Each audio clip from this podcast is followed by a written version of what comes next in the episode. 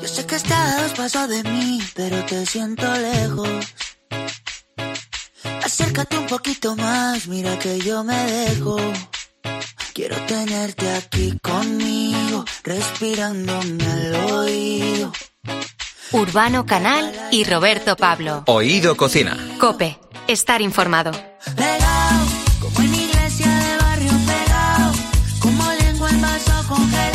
Uno de los aspectos que han conseguido que la cocina no deje de crecer es su visibilidad. Pues sí, porque las cocinas de las casas siempre han sido un lugar de reunión familiar, pero tenían la limitación del entorno más cercano. Desde hace tiempo hemos visto cómo programas de televisión han aprovechado el tirón de la gastronomía para colocarse dentro de los más vistos. Ni que decir tiene el tirón que tienen las- los cocineros que aparecen en televisión para enseñarnos cómo se elaboran ciertas recetas, como Carlos Arguiñano, Sergio Fernández, etc. Claro, y poco se dice de cómo han cambiado los recetarios de siempre. ¿eh? Son pocas eh, personas eh, las que aún tienen escritas las recetas de su mamá, de su abuela, de su papá, bueno, de la familia, y muchas las que tenemos eh, unos cuantos libros que son referente de nuestra cocina. Hoy nos visita Oriana Severino, más conocida en las redes sociales por arroba Tasty Hunting, influencer gastronómica con más de un millón de seguidores y acaba de publicar el libro Cocina sano y sin complicaciones. A nosotros todo lo que sea, que, que sea cocinar sano y sin complicaciones nos interesa. Oriana Severino, bienvenida a Oído Cocina. Muchísimas gracias. Bueno, hablamos de la gastronomía como casi como un idioma, ¿no? Un lenguaje, como una muestra del ADN de las culturas de cada país y podemos decir que tú eres políglota en ese sentido, ¿no? Colombiana de nacimiento, canaria de adopción y con raíces italianas, ¿no? Nos- como nos desvela el apellido, ¿no? ¿Todo esto se nota en tu cocina? ¿Se deja ver? Sí. Sobre todo la, la italiana, porque a pesar de que nací en Colombia y Ajá. llevo 20 años ya viviendo en, en Canarias, Sí. eh, mi padre era cocinero de profesión, eh, mi, su abuelo, mi abuelo, perdón, su padre era, era italiano y en mi casa crecimos eh, con la dieta mediterránea en vena.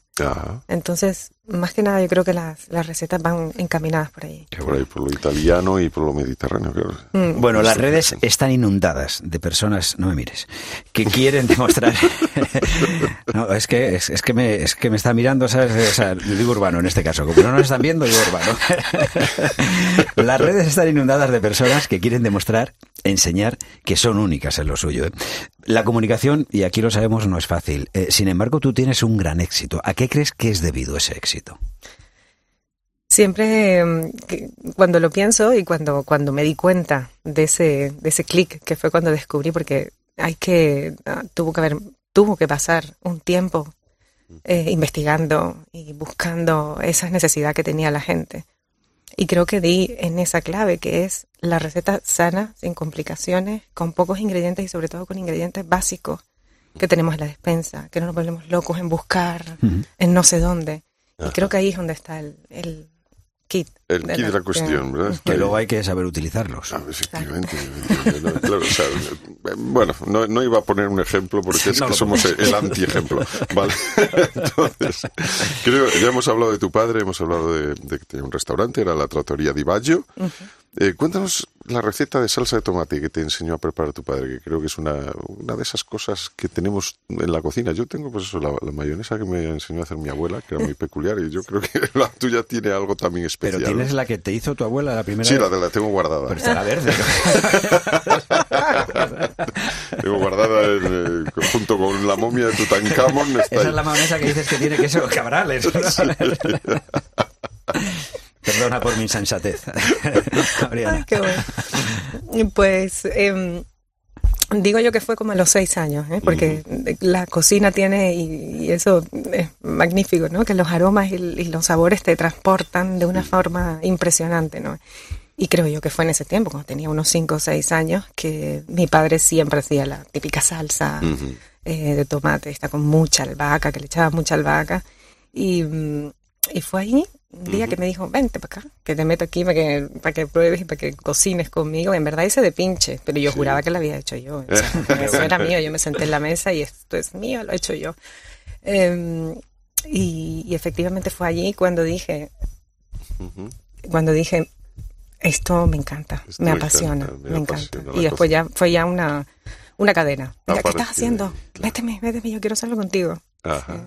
O sea, que tú, tú, entrabas en la cocina ya con eso, decir, mira, yo quiero probar, quiero sí. participar, quiero trocear. Quiero... Eso sí, a mí me daba igual. Después yo hacía de pinche, siempre. Yo era la que tiraba la basura, pícame el ajo, ensúciate, manchate, pero yo decía que todo era mío. Pero eso, eso será un recuerdo bonito, me sí, imagino. Mucho, Hombre. Muchísimo, muchísimo. Tú, eh, digo, que te formas en el mundo del marketing, mm. eh, pero sin embargo acabas decantándote ¿no? por, por la parte gastronómica.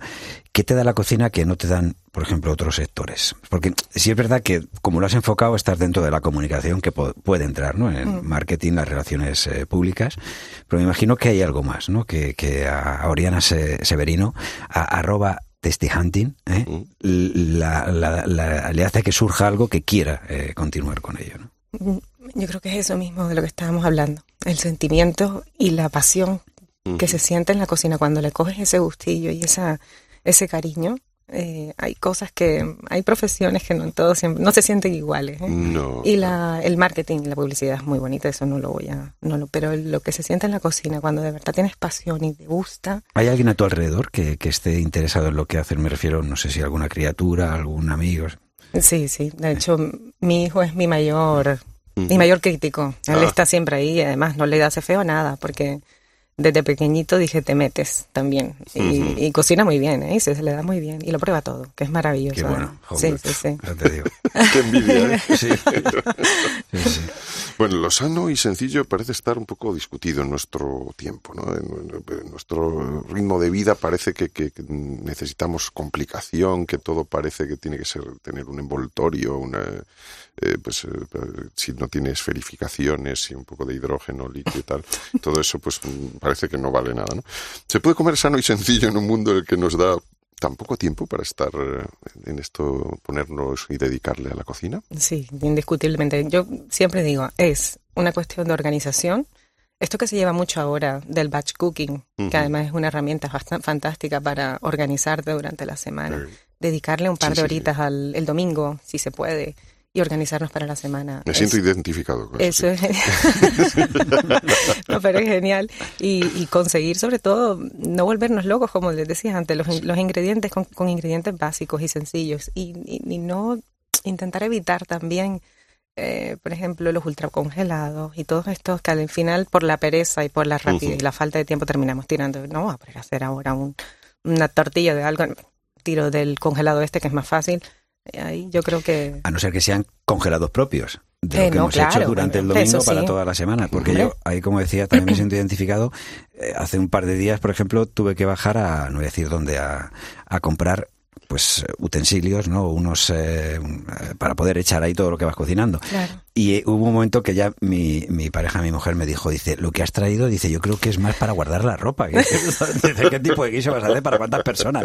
O sea, es verdad que quizá me, me, me desfasé un poco, no, no debía estar en ese momento yo muy, ¿sabes? Con, con buena visión.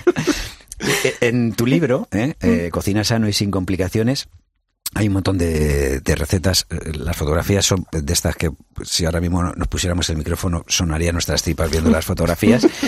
Eh, y la verdura tiene mucho protagonismo. Dinos una, o sea, lo, los oyentes eh, de Oído Cocina ahora mismo están pensando y diciendo, vale, pero yo no conocía a Oriana Severino, o la conozco, y entonces quiero que me diga una de sus recetas. Para, danos detalles de cómo hacerla, ¿vale? Para que nos esté escuchando que pueda llegar a, a elaborarla. Una sola receta. Una receta, una que te apetezca, por lo que sea.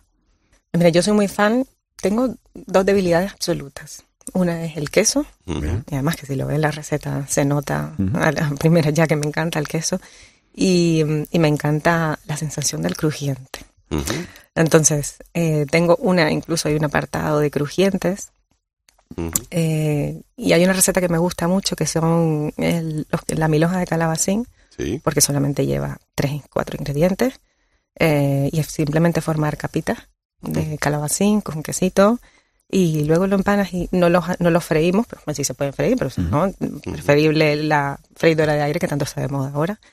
Y se queda un bocado tan rico, es sencillo, puede ser un aperitivo súper rico y a los niños también les, les flipa, les encanta este tema del... Sí, claro, en vez de eso de que tenga queso, que tenga -huh. crujiente, que sí. se pueda morder. He visto alguna receta eh, la verdad es que luego te das cuenta y cuando decimos está todo inventado, pero verdaderamente ser original, porque por ejemplo creo que es hacer rodajas de, de, de calabaza y de, de berenjena y utiliza las calabazas, las rodajas de berenjena como si fueran mini pizzas. Mini pizzas. Y me pareció tan original porque dije, qué forma de, de, por ejemplo, los peques que siempre están mini pizza, una pizza, no sé qué, toma para que puedan comer verdura y cosas sanas, ¿no? Exactamente. decimos. O sea que... Pues uh, ahí estamos. Eh, tenemos que ir al libro y, uh, o ver a, en Tasty Hunting en redes sociales y ver el, el, libro que es Cocina sano y sin complicaciones de Oriana Severino. Y ahí tenemos eh, ejemplos para los niños, para los para mayores, mayores sí, sí. y para, para, los, los niños grandes. Para y, para los, y, para los, no tan niños también, que traen tupper grande de, de, ropa también a la casa para congelar, también. para todos los gustos. Para todo. es que, claro, yo lo vi, pensé y dije, voy a hacer, si hago un cocido muy grande siempre se me queda pequeño el tupper, ¿sabes? Ya, pero luego no cabe en el, en el Pero claro, ahora ese es el problema. y durante la época de invierno bien porque lo dejo fuera en la terraza. a ver cómo lo descongelas después todo aquello. Claro, todo pues, pues, en la cama, sí, sí, debajo de la cama para guardar ropa. muchísimas gracias, Oriana. A ustedes, muchísimas gracias, y un placer. Urbano Canal y Roberto Pablo. Oído Cocina. Cope, estar informado.